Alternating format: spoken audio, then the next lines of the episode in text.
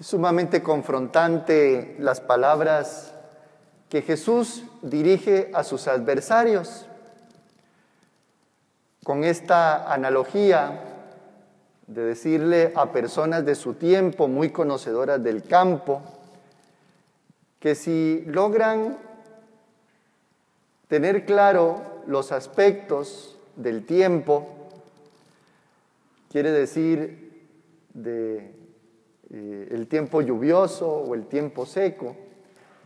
Fácilmente también, si nos remontamos a nuestros abuelos y no había tanto cambio climático, se sabía cuándo iba a llover o se sabía cuándo hacía calor.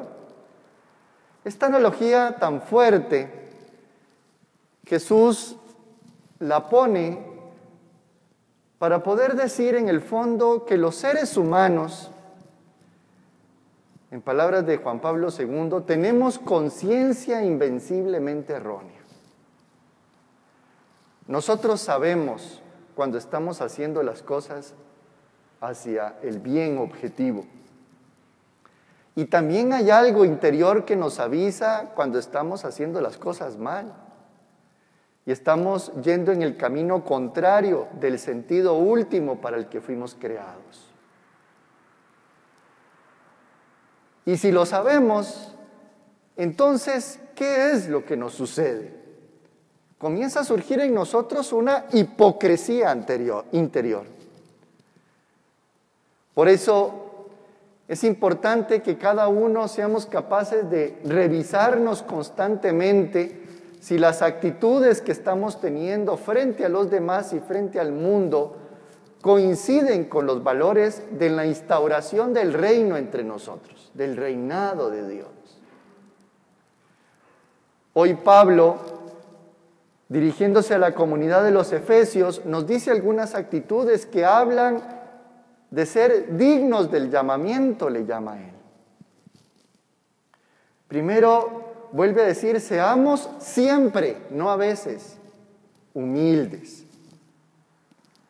Lo contrario de la humildad es el egoísmo y la vanidad. La humildad surge cuando no estamos por encima de los otros.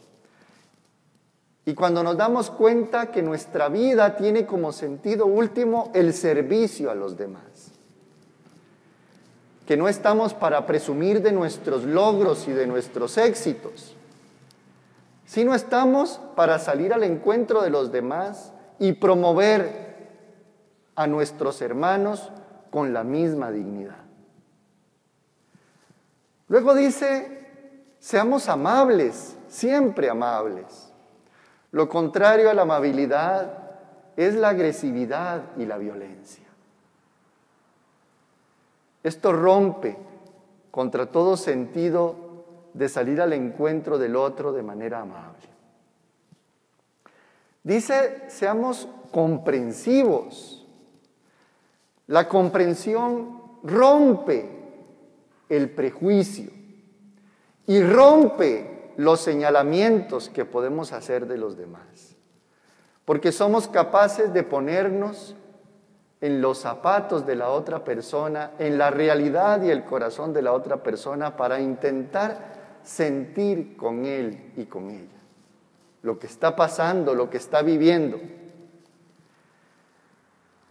Y soportense mutuamente con amor. Aquí no se trata de aguantarnos los unos a los otros. Hay quienes dicen, padre, es que yo ya no aguanto a mi marido. Pues deje de cargarlo, bájelo. Si ya camina solito, a mí me encanta interpretar esta parte como ser soporte con amor de los demás. Cuando uno se cae, necesita tener un soporte para levantarse. Necesita de un soporte para tomarse y volver a emprender el camino. Es hermosísimo pensar que contamos con dos, tres, cuatro personas a nuestro alrededor que cuando fallemos, cuando caigamos o cuando estemos pasando momentos de duros situaciones y dolores, tenemos gente que es soporte en nuestra vida y nos sostiene y nos ayuda a levantarnos para seguir emprendiendo el camino.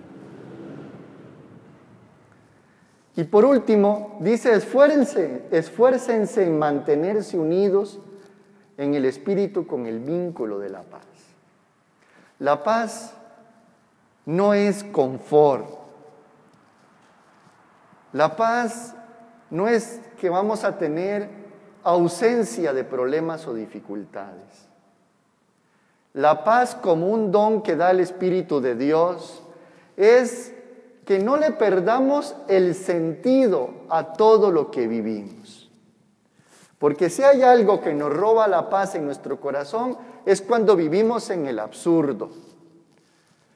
Cuando le perdemos la chispa y el sentido a todo lo que vivimos, porque entonces se opaca la esperanza.